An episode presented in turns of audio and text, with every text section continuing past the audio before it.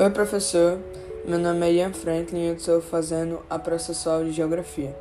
Eu vou falar sobre a África subsaariana. Você sabe para onde a maioria dos africanos é, migram?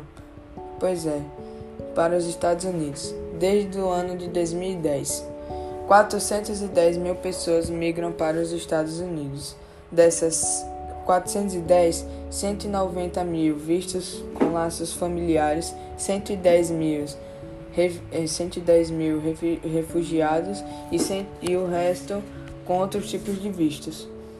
Esses fluxos migratórios são, vem, só vêm aumentando, e isso acontece por fatores socioeconômicos e políticos que não favorecem a população. Bom, espero que o senhor tenha gostado e é isso.